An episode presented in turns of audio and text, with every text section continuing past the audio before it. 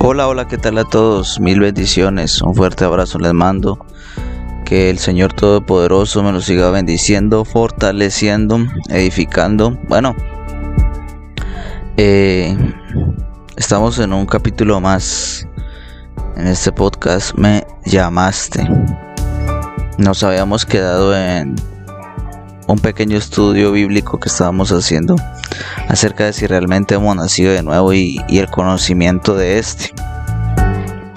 Anteriormente habíamos podido brindar la segunda parte, gracias a Dios, y bueno, hoy Dios mediante, pues vamos a tener eh, lo que es la tercera parte, ¿sí?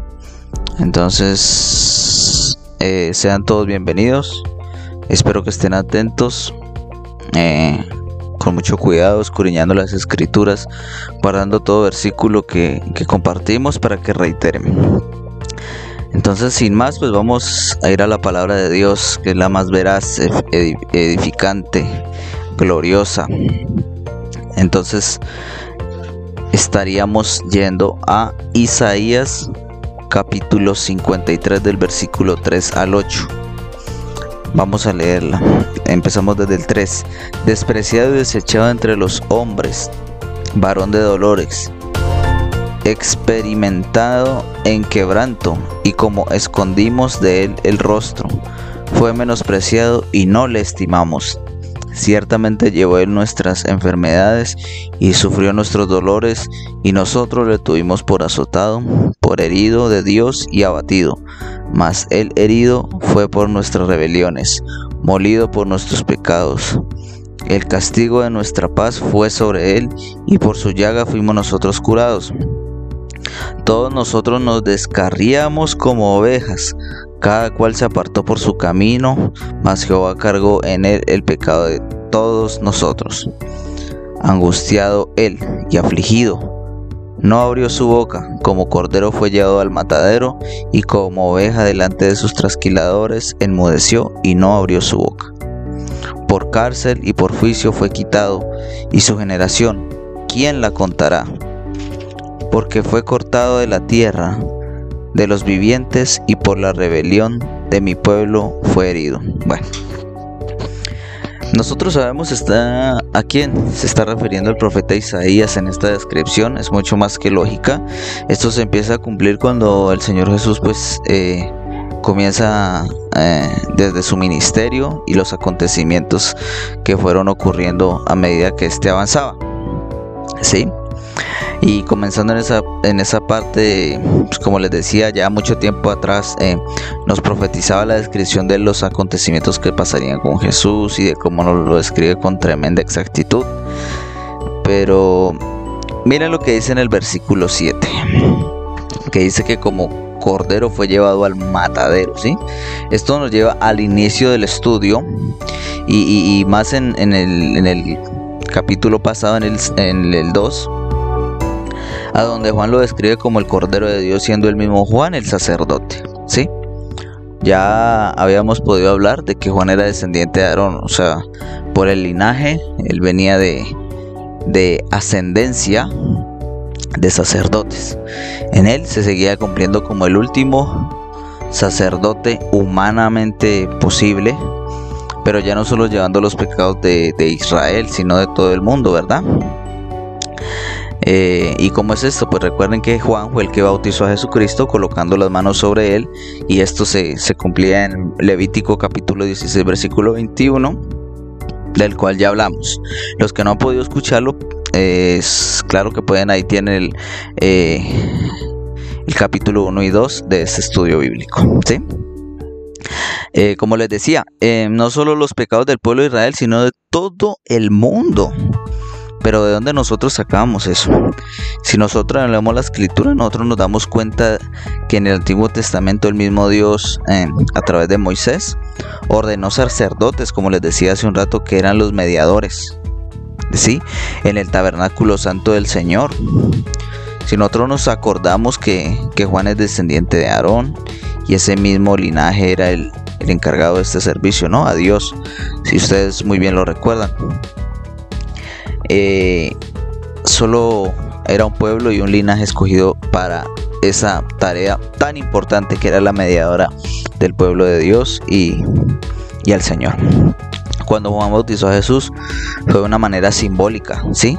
De cómo este sacerdote ponía las manos en el cordero para pasar todos los pecados de la humanidad de Jesús, como lo habíamos dicho que se encontraba en el libro de Levíticos. Pero ¿era necesario todo esto? Claro que sí era necesario, porque nadie podría ser justificado de otra manera sino por la media, media de la expiación. ¿Sí? Lo único poderoso como para cubrir en el Antiguo Testamento de los antiguos hombres antes de Jesús, cubrir el pecado era, era la sangre de, de los animales, así, de un cordero, de un cordero inmolado. Era necesario así, porque era lo suficiente fuertemente para cubrir el pecado, pero no lo quitaba, no lo eliminaba. Nosotros sabemos que con Jesucristo, pues aparte de cubiertos, son quitados, son eliminados, son borrados. ¿Sí? A Él sea la gloria.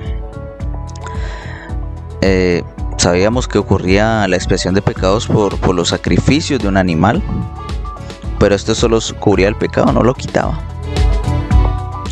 Sí, necesitábamos algo, algo mucho más fuerte para que la redención fuera eficaz, fuera continua, fuera para siempre. De ahí viene el nacimiento de la gracia, porque el mismo Jesucristo se, entregó por nosotros mismos, por ti y por mí, para que esto ocurriera. ¿Por qué tocamos estos temas si estábamos hablando del nacimiento de nuevo? Bueno, porque necesitamos entender desde el principio qué es nacer de nuevo y qué fue lo, lo ocurrido y cómo todo esto va ligado, ¿sí? En caso de que no tuviéramos un conocimiento eh, eh, más profundo, ¿sí? Nosotros sabemos que Jesucristo es el Cordero único, santo, sin mancha, ¿sí? Sin que, que, con su sangre, perdón, no solo cubría el pecado, sino que lo quitaba.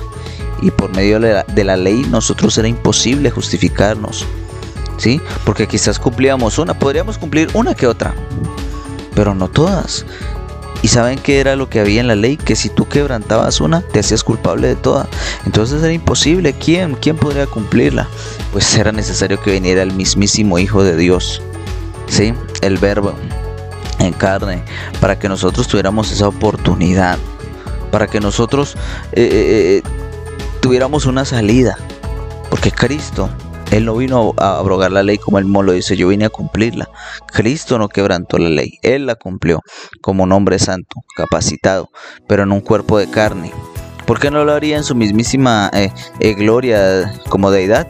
No, porque también nos quería dar la enseñanza, ¿sí?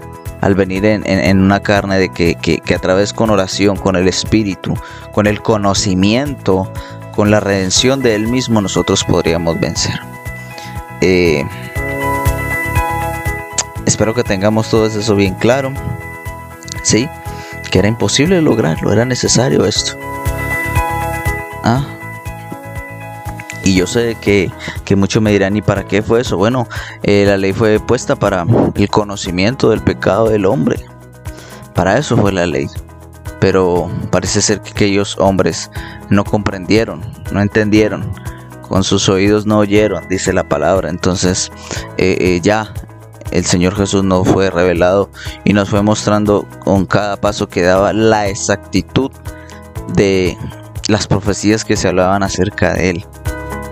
Al conocernos todo, esto, ponemos ya eh, en nuestra mesa todas estas cartas de conocimiento y eso es lo que nos ayuda a nosotros en el nacimiento nuevo y en la verdadera, en el verdadero arrepentimiento para conocer exactamente de dónde venimos, de dónde somos, qué aconteció, cómo fue realmente y cómo es que dicen que los profetas hablaban de él. Bueno, aquí estamos hablando un poco de eso.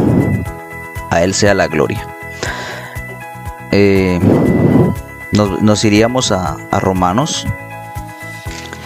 Yo busco exactamente con ustedes, los que se sientan ahí a escuchar el podcast yo también lo busco con Norman. Entonces vamos a Romanos capítulo 3, versículo 19 y 22. Mira lo que dice la palabra aquí. A su nombre sea la gloria. Pero sabemos que todo lo que la ley dice, lo dice a los que están bajo la ley, para que toda boca se cierre y todo el mundo quede debajo del juicio de Dios, ya que por las obras de la ley ninguno, oiga, ningún ser humano será justificado delante de él. Porque por medio de la ley es el conocimiento del pecado. Aquí estábamos, eh, aquí nos está diciendo más exactamente de lo que estábamos hablando antes que la ley no era eh, la, mediación para que el hombre fuera justificado, sino para el conocimiento del error, del pecado y, cómo, eh, a pesar de que los escribas y fariseos se portaban como que la cumplían, por eso es que Jesucristo en muchas ocasiones les decía, hipócritas, ustedes son hipócritas, ustedes aparentan en, mostrar piedad y, y justicia, pero ustedes por dentro están llenos de maldad, de hueso de muertos, sepulcros blanqueados, ¿recuerdan? Y, eso mismo tristemente lo estamos viendo hoy en las iglesias. Hay muchos hermanos en Cristo que al parecer se han vuelto hacedores de la ley, pero quizá no de la ley del Antiguo Testamento, sino que han puesto ellos mismos leyes que se les ha dificultado eh, eh, cumplir, leyes modernas, por así decirlo, y, y se les ha olvidado de, del conocimiento de la gracia de Cristo. Ahora, no hablamos como libertad para pecar, sabemos que nosotros tenemos una libertad que es en Cristo Jesús, pero la libertad que habla es la libertad del pecado, del mundo, de la mentira, de nosotros mismos. Eh, tampoco somos salvos por medio de obras, pero la escritura habla de obras de la fe eso lo estaremos hablando más adelante. Sabemos que, que la fe es, la convicción del creer en algo que no se ve. Y si yo creo que Jesucristo me cambia y me aleja del pecado, de la inmundicia, de la avaricia, de, de robar, de mentir, de engañar, de blasfemar, de, de, de, de la drogadicción, etcétera, de todo esto, yo confío en que mi redentor vive y eso causa en mí que haga la obra de alejarme por medio de la fe en Jesucristo y de que asimismo venga eh, mi mi santidad. Entonces, continuamos. Verso 21. Pero ahora, aparte de la ley, se ha manifestado la justicia de Dios, testificada por la ley y por los profetas. 22. La justicia de Dios por medio de la fe en Jesucristo para todos los que creen en Él, porque no hay diferencia. ¿Sí ven? Aquí vemos la justificación del hombre que es a través de Jesucristo. La ley sirve para tener el conocimiento, pero de nada es provechosa. Entonces, ¿qué haríamos? Sino eh, vino el Señor Jesús, nos dio la redención, el perdón de pecado, la revelación, la salvación y, el medio del creer es suficiente. Claro que sí, en el camino, como les decía anteriormente, viene lo que es el proceso de transformación, pero este es el inicial base de creer de que Jesucristo nos saca y nos limpia de toda impureza y de toda maldad. ¿Cuál es el único pecado que, no borra el Señor Jesús? Bueno, esto, esto no lo estoy enseñando como doctrina, lo, lo, lo, veo yo así, en, parecer humana, quizá me equivoque. Pero el que yo creo que Él no puede borrar es el que nosotros no creemos que Él lo puede hacer. Que la justicia de Dios dice que, que es Cristo Jesús, que Él vino y borró todos los pecados, los limpia todos. No hay, no hay pecado que le quede grande al Señor. Y, de eso se trata eh, este este, esta nueva, esta gracia que ha dado el Señor en nosotros, que es creer de que el, Señor Jesús ha muerto por nosotros y que a través de su muerte tenemos redención. Y, no solo creer sino seguirlo, seguirlo y tener fe de que Cristo vive para gloria del Dios viviente. Entonces, espero que estemos eh, conectadísimos con esto, teniéndolo claro, glorificando a Dios Sí, aquí nos revelaban lo que leemos, lo que pasa con los que desean justificarse por la ley o como a algunos les pasa por sus actos. Sí, como yo soy bueno, como yo di limosna, como yo hice esto, como hice aquello, entonces creen que eso es tomado en cuenta y realmente no.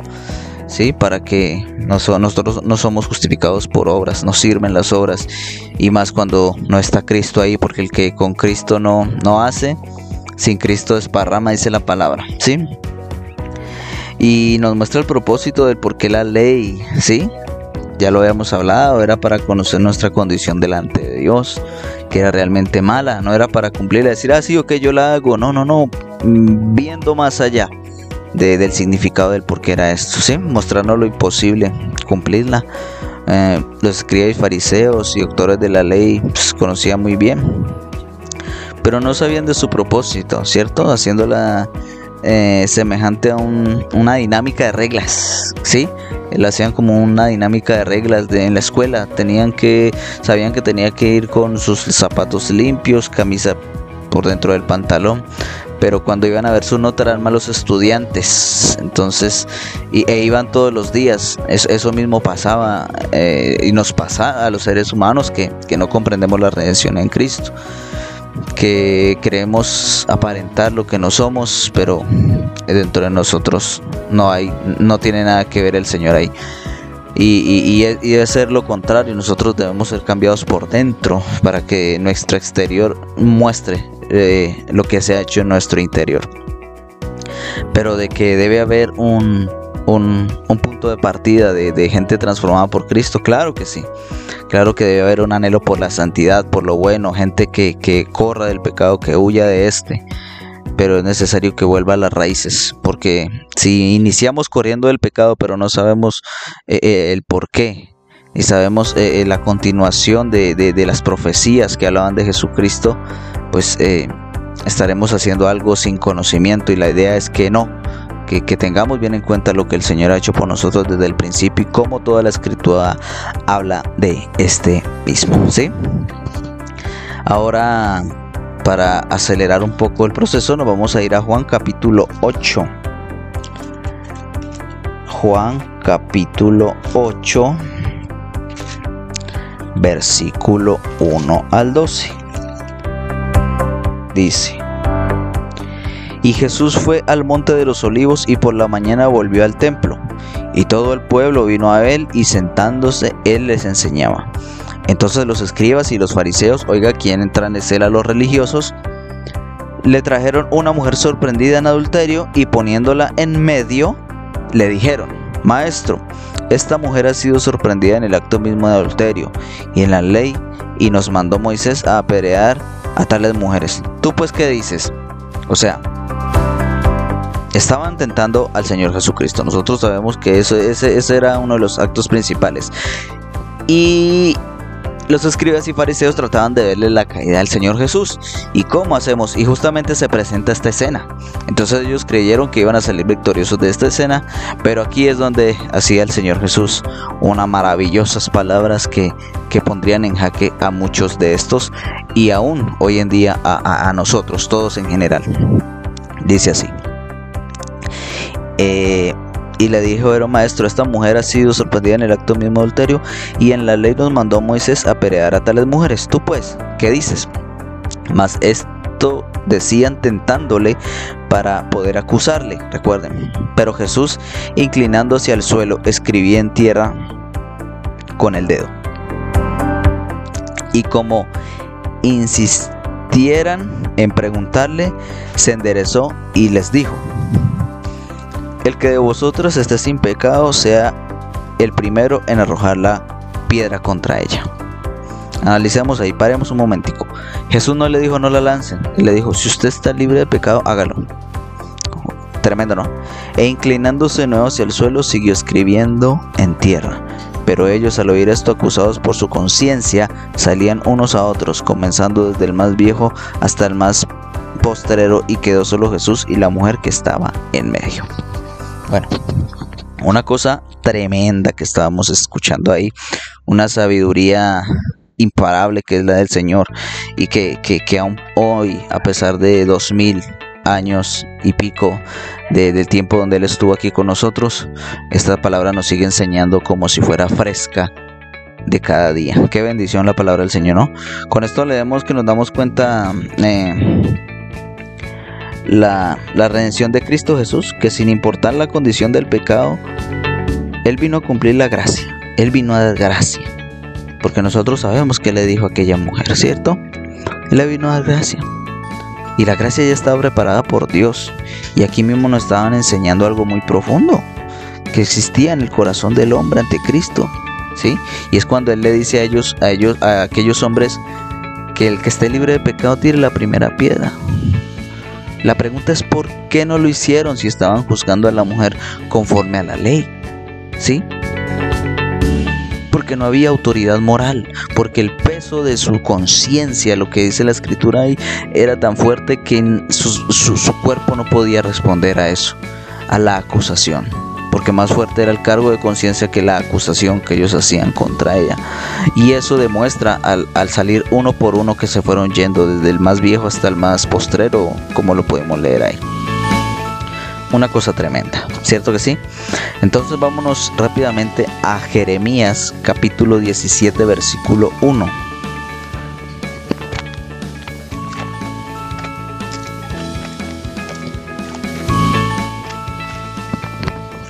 El Señor en su palabra ha sido muy preciso. Me sorprende cada día lo que el Señor nos muestra, a pesar de que son letras repetidas.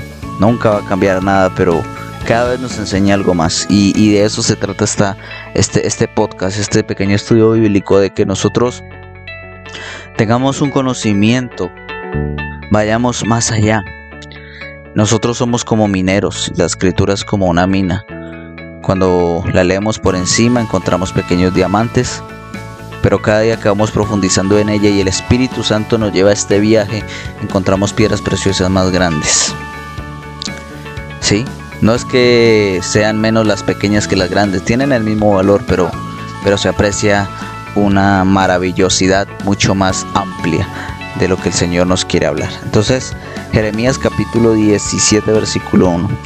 El pecado de Judá escrito está con cincel de hierro y con punta de diamante, esculpido en, en la tabla de su corazón y en los cuernos de sus altares. ¡Wow! Tremendísimo. ¿Por qué, estaba, ¿Por qué brincamos de ese pasaje al de acá? Bueno, nos aclara el porqué de, de del por qué la conciencia de ellos pesaba muchísimo más. Por qué la conciencia de ellos, de, perdón, la conciencia pesaba con las palabras que le dijo Jesús. Aquí se está cumpliendo algo que veíamos en el profeta Jeremías. El pecado fue cincelado en su corazón para que conocieran. ¿Sí?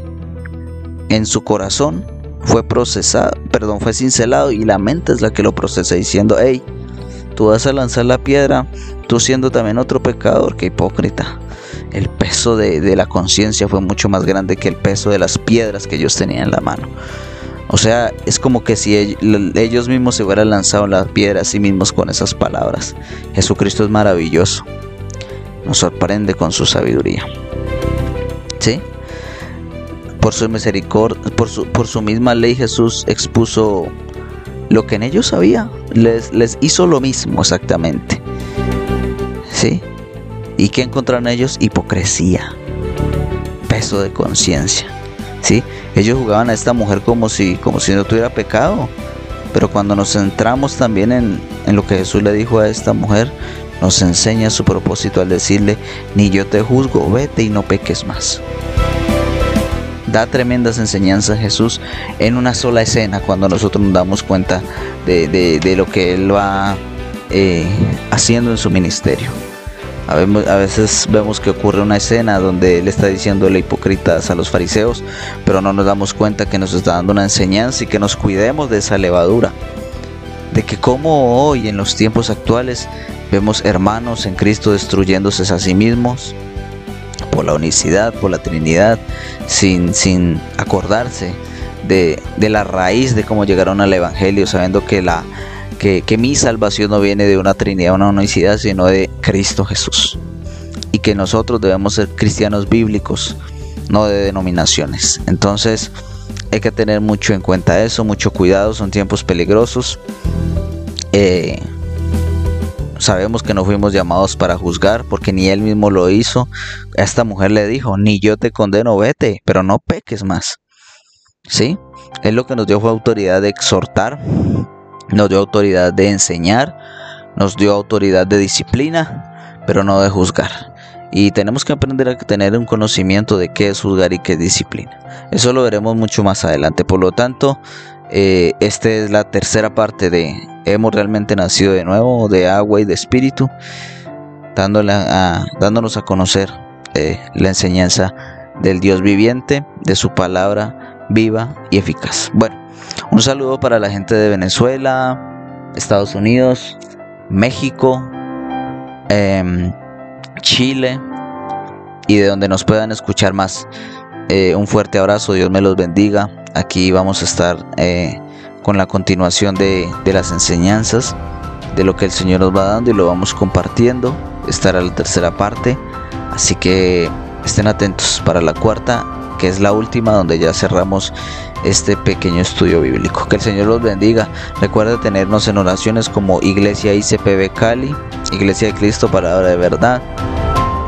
Eh, yo también los tendré en sus oraciones y hasta la próxima. Mil bendiciones.